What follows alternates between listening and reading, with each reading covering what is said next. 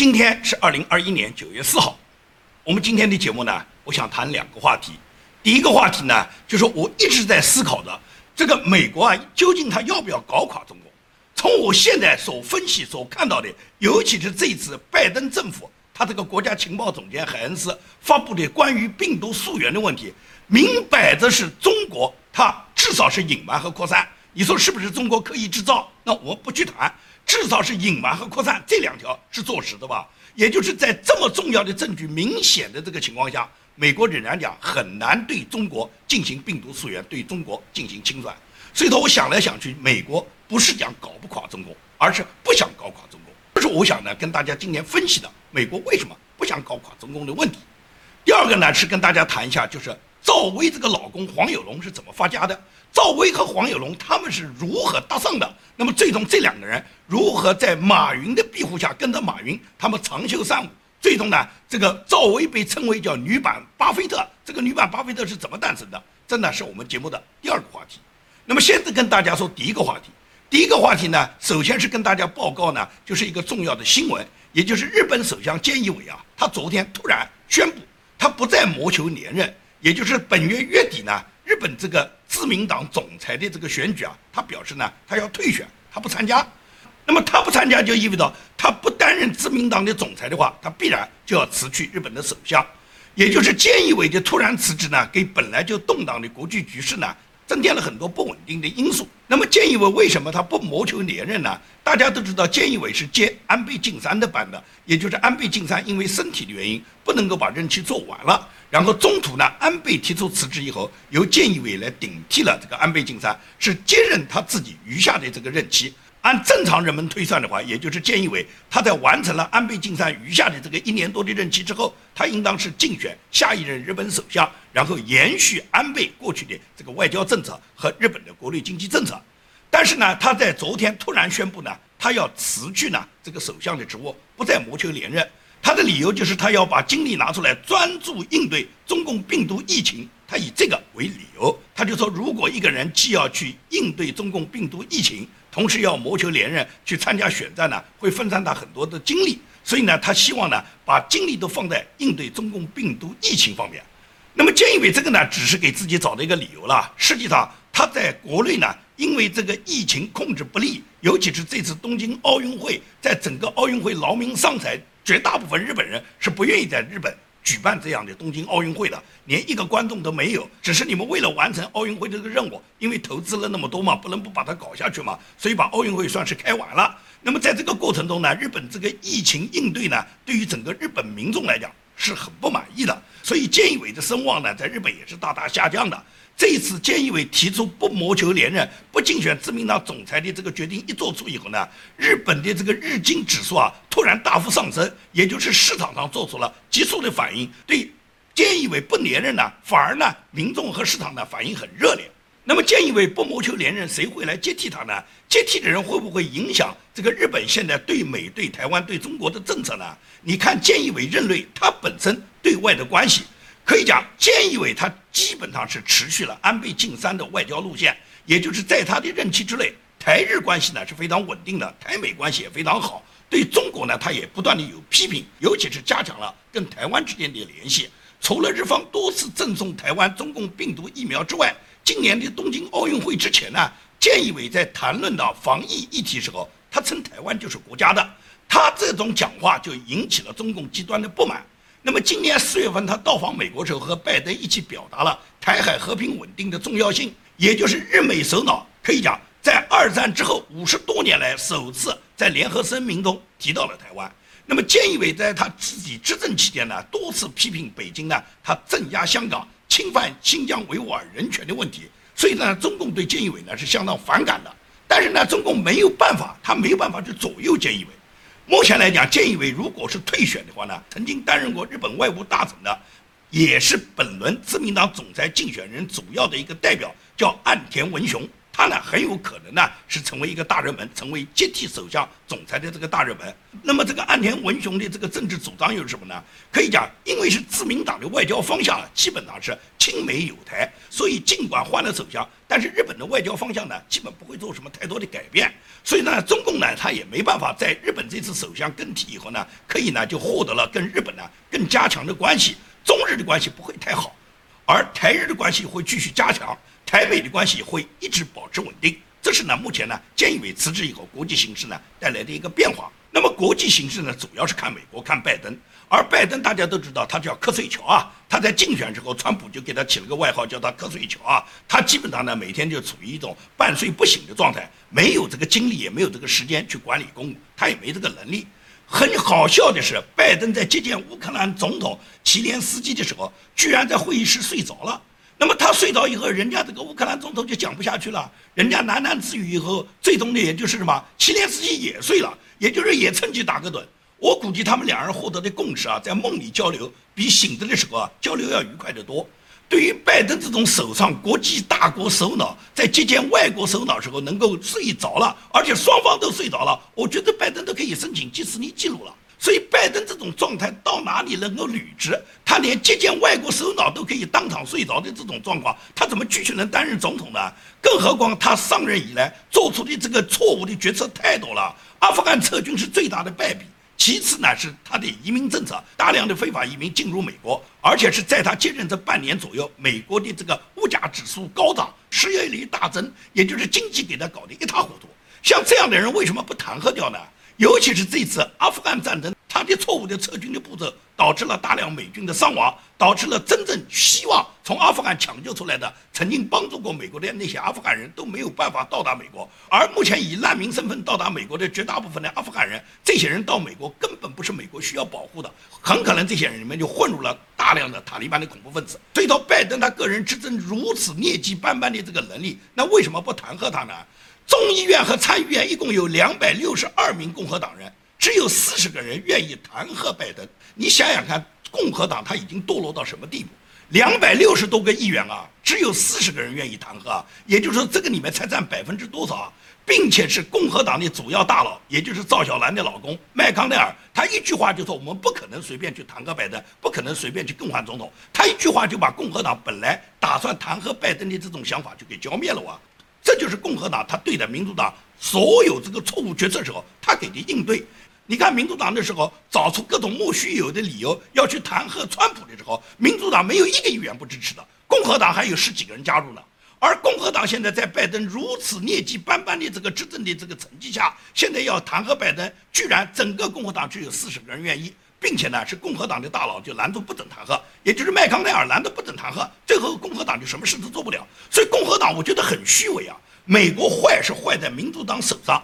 但是共和党的虚伪实际上是跟民主党一起是为虎作伥的。这也就是说，美国为什么对中国的政策、对华政策总是这么几十年来不断的出错，不断的让中共在这个里面获得很多机会。实际上，美国没有想过要消灭共产党吗？林彪所谓他的死党的那几个将军，当时后来。邓小平掌权以后，对什么林彪、江青反革命集团进行审判，其中有一个林彪的死党，原海军政委上将李作鹏。李作鹏出狱以后，他曾经对他儿子说：“他说他想了十年，才想清楚那一夜，中央不是怕林彪跑，而是怕林彪不跑。他说总理有太多的时间，有好几个小时的时间来处理，他只要跟我关照，就是不要让林彪跑掉，不要让三叉戟起飞。”那么有太多的方式可以拦截，他说完全可以把机场跑道堵起来嘛，让林彪的飞机起不来嘛。第二个可以让地勤把所有的机场的飞机上的油全部放掉嘛，没有油你怎么起飞呢？你如果说现在下令马上就要中途送油来，送油车在路上出故障嘛，也就是说无论如何这架飞机都飞不了的。李作鹏他就说，当时只要是周恩来跟他有这样的指示，就是别让林彪跑掉的话，他说百分之百他有一万个方法可以让林彪的飞机飞不起来。他说：“后来他想了十年，他才想通，中央不是怕林彪跑，怕的是林彪不跑。林彪不跑，毛泽东和周恩来这场戏就演不下去了。这是李作鹏出狱以后想了十年跟他儿子说的。比起李作鹏来，我想了就不是十年，我想了至少是三十年。直到拜登政府这次公布的这个病毒溯源报告，这个海恩斯的报告对中共明显的这个隐瞒和扩散都可以不追究情况下。”我终于想通了，也就是美国不是搞不垮中国，而是美国怕搞垮中国。为什么这么去说呢？你看，中共从他建党这么一百多年，到中共他自己最终打败所谓国民党中华民国政府，然后获取了他这个血腥专政的政权，尤其是中共执政的七十年来，美国对中共的扶持，你从整个美国对中国的态度，你就可以看到，美国是不想消灭中国，美国不希望中国成为一个民主发达国家，不希望中国走入民主文明，因为他就希望中国就是这样，给美国当做一个重要的棋子。来回的拿捏，然后最终呢，美国要利用中国，而不是什么要改造中国，要发达中国，要让中国走入彻底的民主化。我之所以这样去讲，就是因为什么？你从历史史料来分析嘛。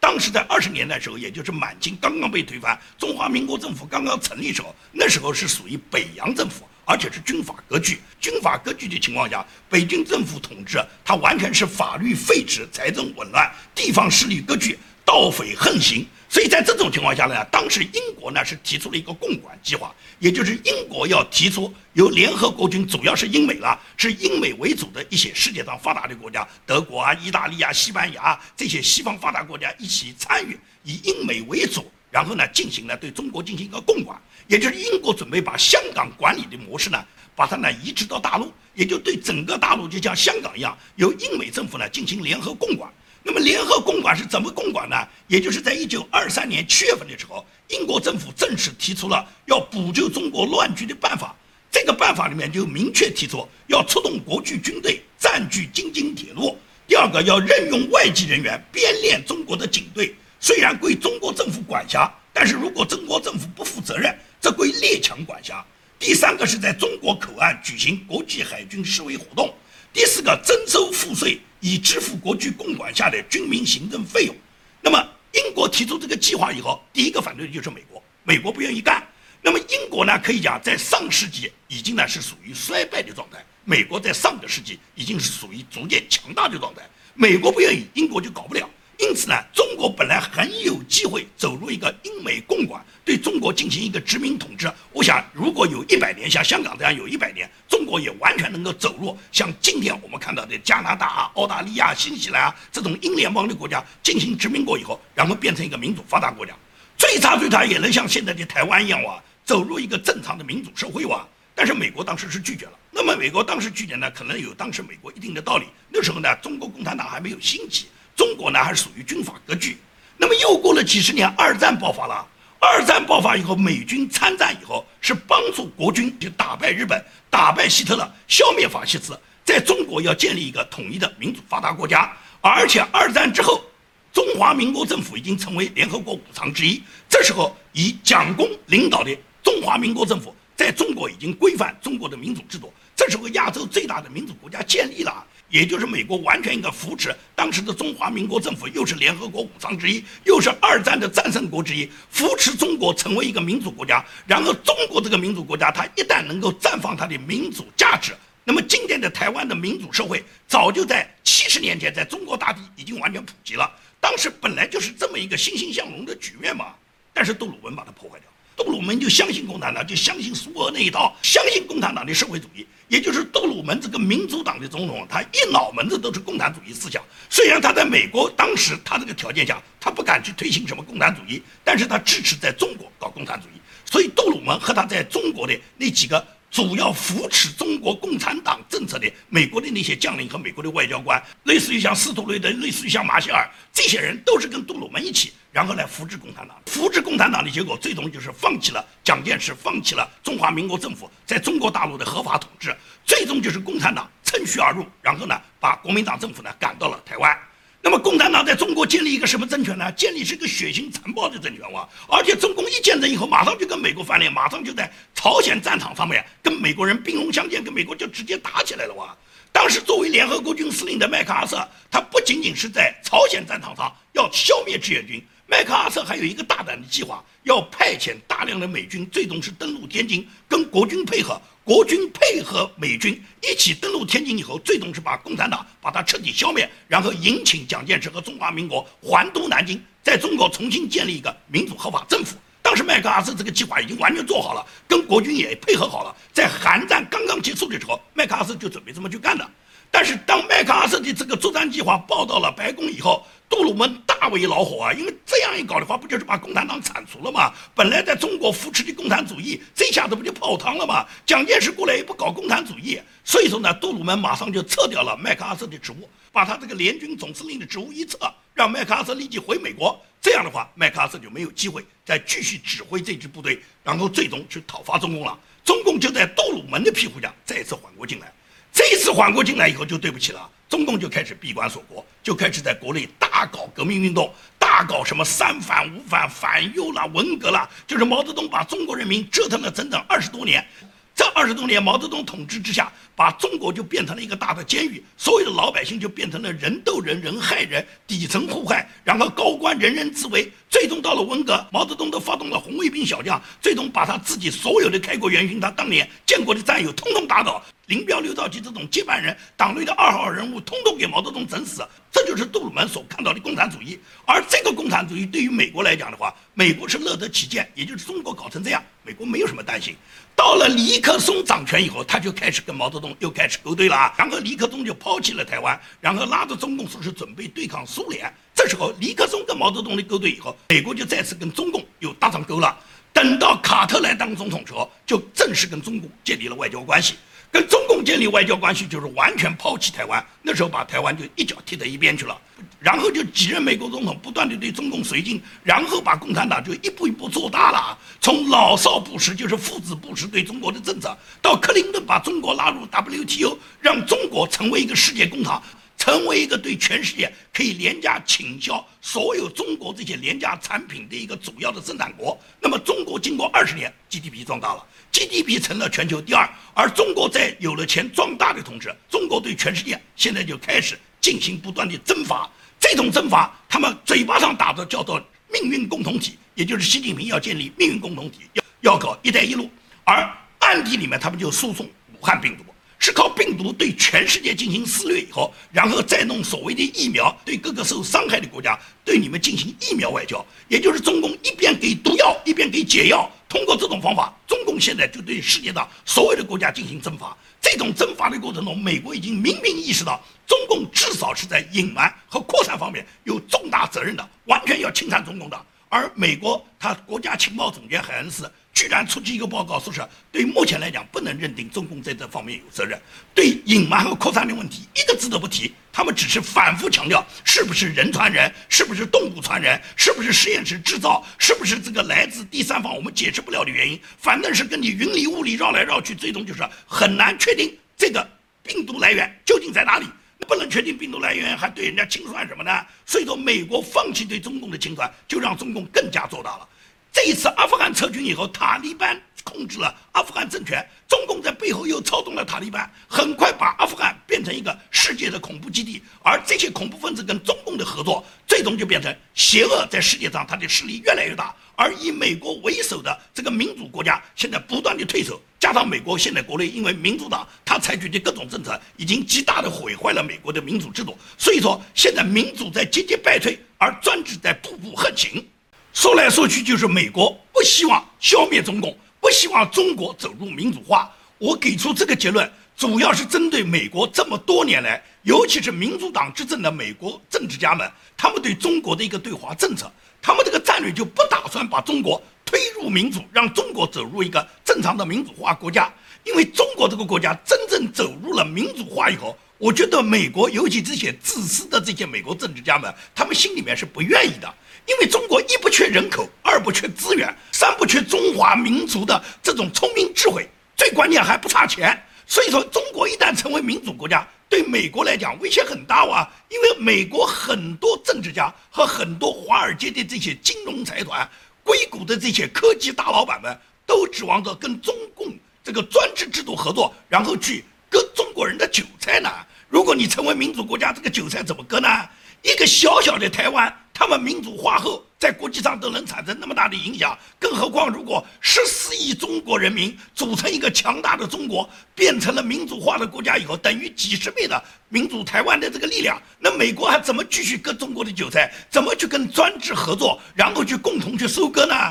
从中国这个中华民族它本身的民族性来看，中国也不可能产生像美国这样的什么黑名贵的。也就是不存在像美国这种可以引进黑名贵来搞乱国家。中国说句真话，什么都不缺，什么都有，就缺民主化。一旦中国民主体制完全建立，美国的优越性就大大下降了哇！而留着专制的中共，既可以勾兑美国那些民主党的大佬。和共和党这些建制派大佬，他们跟中共勾兑以后，跟专制勾兑，利用中共的这个专制的特权，跟美国的这些资本勾兑以后，然后美国这些民主党的大佬，他们的家族就赚得个盆满钵满嘛，就可以收割中国的韭菜嘛。加上美国那些资本家、华尔街的大佬啊。硅谷的那些大型科技资本啊，那些网络科技资本啊，可以跟中共合作吗。中共那么大的一个市场，那么多的人口，而且到中国搞什么试验田都行嘛。马斯克想在美国搞他那个胶囊列车，根本美国没有一个政府能配合他，他根本没有地方搞。但他到中国去，中共马上就可以提供他有的是地方，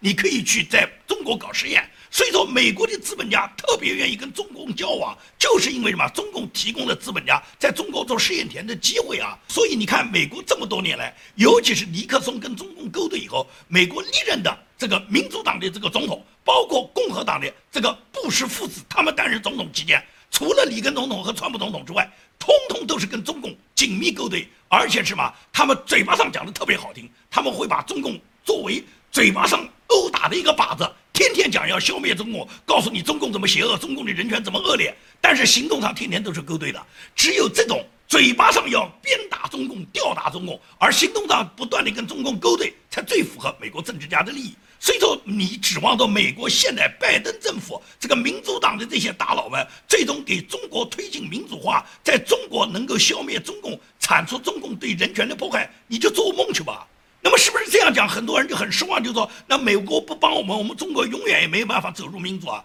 中国走入民主绝不是靠美国来帮，首先是我们自身就是内因要起作用。中国民众首先要有争取民主自由解放，要能够争取自己民主自由权利的这种愿望，这就是内因要发生作用。那么外因当然是借助像美国这么强大的民主国家推动中国的民主因素。而美国推动这股力量，我认为是在共和党里面那些爱国者，以川普总统为首的那些爱国者。美国的大爱在民间，美国最主要保留民主的基石，以美国共和党保守派为主的这些民间的这些民主基石。你看，我们整个这次阿富汗。抢救那些在阿富汗应该转运出来的所有美国的那些民众，以及曾经保护过美国的那些需要把他们转移出阿富汗的那些人，通通都是美国的民间，尤其是爱国者，是那些退伍老兵，是那些本身就是保守派的人，他们都在做这个事，这就是民主的基石啊！所以说不要绝望，但是首先要在于我们自身努力。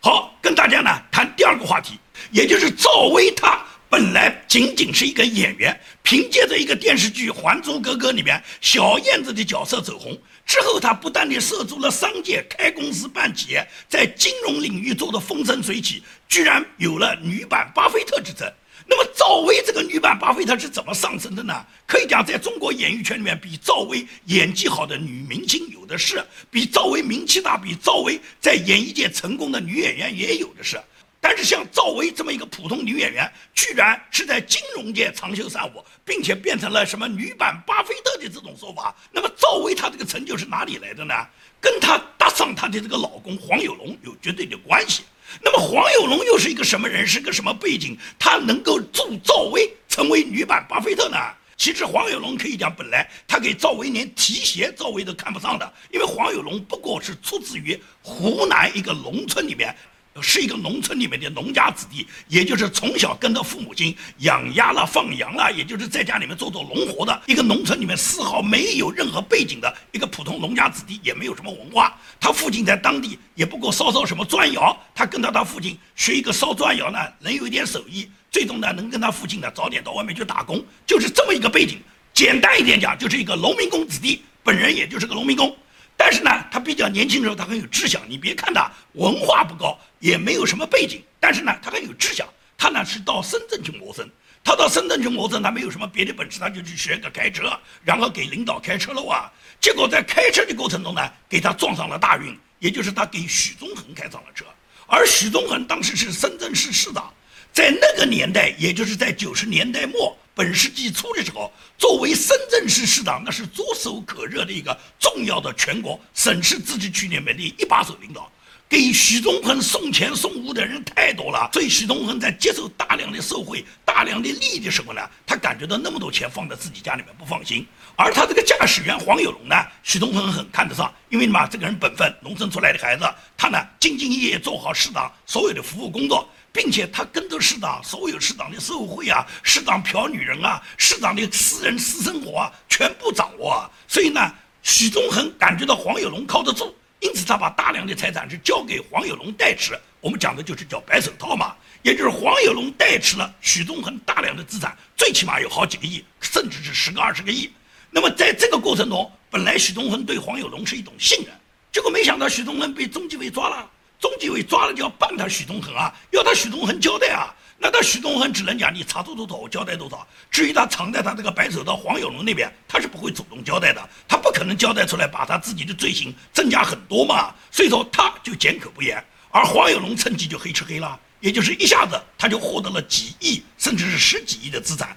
这些财产。他讲起来带许市长保管，等到许市长这个无期徒刑如果有一天能够真的刑满的话，他会把一部分资产去孝敬许市长。但是在许市长坐的这个无期徒刑这个牢里面，在坐牢期间，那么这么多钱，黄有龙就带你保管吧。他知道这个钱放在这也是个炸药包，因为纪委随时也可能来起货啊，所以这个钱一定要把它洗白。那怎么洗白呢？这个黄有龙是比较有脑子的，也就是他拿出他这个资金里面，传说是拿了几千万，把这个钱呢拎到哪里呢？拎到王林那儿去了。他知道江西有这么一个大师叫王林，王林这个人在中国官商两圈以及影视圈是混得风生水起的。中国的顶级富豪，中国很多官场上面重要的官僚，以及影视圈里面大量的明星呢，都围绕着王林转的。王林被称为风水大师，因为王林巨大的影响力，让黄有龙感觉到巴结到王林，他这个钱才能够洗白。所以说他根本不在乎拎个几千万去孝敬一下王林。当王林看到深圳来的这么一个小伙子，说是某一个商人，一个年轻商人，一下子送来了几千万，王林也是喜笑颜开的啊。王林接受了黄有龙孝顺的钱，他就把黄有龙把他呢介绍给了他自己认识的这些达官贵人，包括官场上的人，包括演艺圈的人，包括金融圈的富豪。那么黄有龙就通过王林的引荐，认识了王菲，认识了马云。按照王林大师的介绍，就说这个黄有龙是年轻有才，而且是非常有身价，有上亿的资产。这个人是个青年才俊，你们给他安排一个好的婚事。实际上，他们那时候就看中了赵薇，也就是马云和王菲共同在这个里面撮合，最终就让赵薇跟黄有龙走在一起。黄有龙在没娶赵薇之前，整个互联网上谁都不知道黄有龙是什么人。当第一次看到这张照片的时候，看到黄有龙照片的时候，绝大部分人认为他还是他自己的角色，不过是给领导开个车的，谁把他当做一个富豪了？但是呢，在王菲、在马云的包装下，在大师的推荐下，赵薇最终跟黄有龙走在一起后，然后资本就结合了。这个资本结合以后，然后就变成了这两口子开始什么？开始腾飞了。他们拿出一部分资金到马云那边去投资，马云带他们混混，他们的资本马上就翻番嘛。因为黄有龙很清楚，这个钱你只有通过到马云那投资以后，通过他投资以后获得了巨大的资产，然后这些资产回报以后，他才可以把他原来的钱洗白。他很清楚要把这个钱呢大量的投资。所以说，自从赵薇嫁给黄有龙以后，他们既取得了新加坡的身份，也取得了香港的身份。他们在香港登记了很多离岸公司，然后以香港登记的公司为名，在香港购买了几栋豪宅，在新加坡也购买了好几栋豪宅。在欧洲，他们到法国一下子就买下了几个酒庄，然后这些酒庄、一些城堡啊，都是过去法王路易十四的这个产业啊。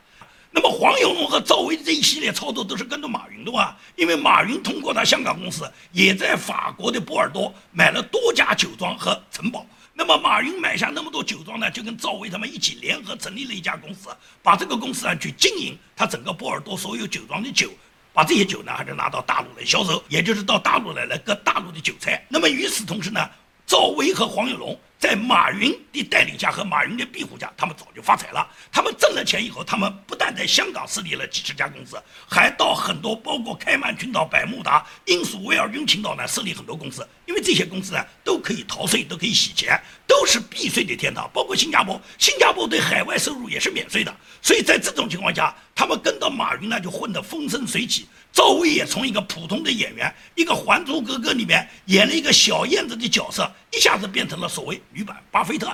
也就是赵薇的成功，他实际上是攀附马云，在马云的提携下，跟马云的资本结合以后，赵薇发达的。而这个发达过程里面有一个重要的人物，就是她的老公，就是这个黄有龙。你别看黄有龙是湖南乡下出来的一个打工仔，但是许市长当年看中他，大量的资金叫他保管，而这些资金他因为投靠了王林以后，由王林撮合官商两界，最终就促成了黄有龙和赵薇的这个姻缘。而这个姻缘的结果，由于有马云罩着，有马云引领，那么你跟着顶级富豪混，那么赵薇也就混得盆满钵满了。当然了，阿里巴巴帝国倒下，马云今天倒下，也带来了是赵薇和黄有龙他们的这个滑铁卢。那么未来马云和赵薇他们是什么走向？这要看共产党是什么胃口，看习近平最终是准备怎么清算马云。随着马云的倒下，那么赵薇肯定也是一蹶不振的。所以赵薇和黄有龙他们的结合，实际上是中国这个官场这个专制制度下产生的一个畸形结合。而这种结合，随着官场权力资本对马云这种资本家他们的财富的掠夺，也就是带来了赵薇和黄有龙他们自己自身难保。最终，他们不是他们损失财产的问题，能不能保住命都是另外一回事。好，今天的节目就跟大家做到这里，谢谢大家。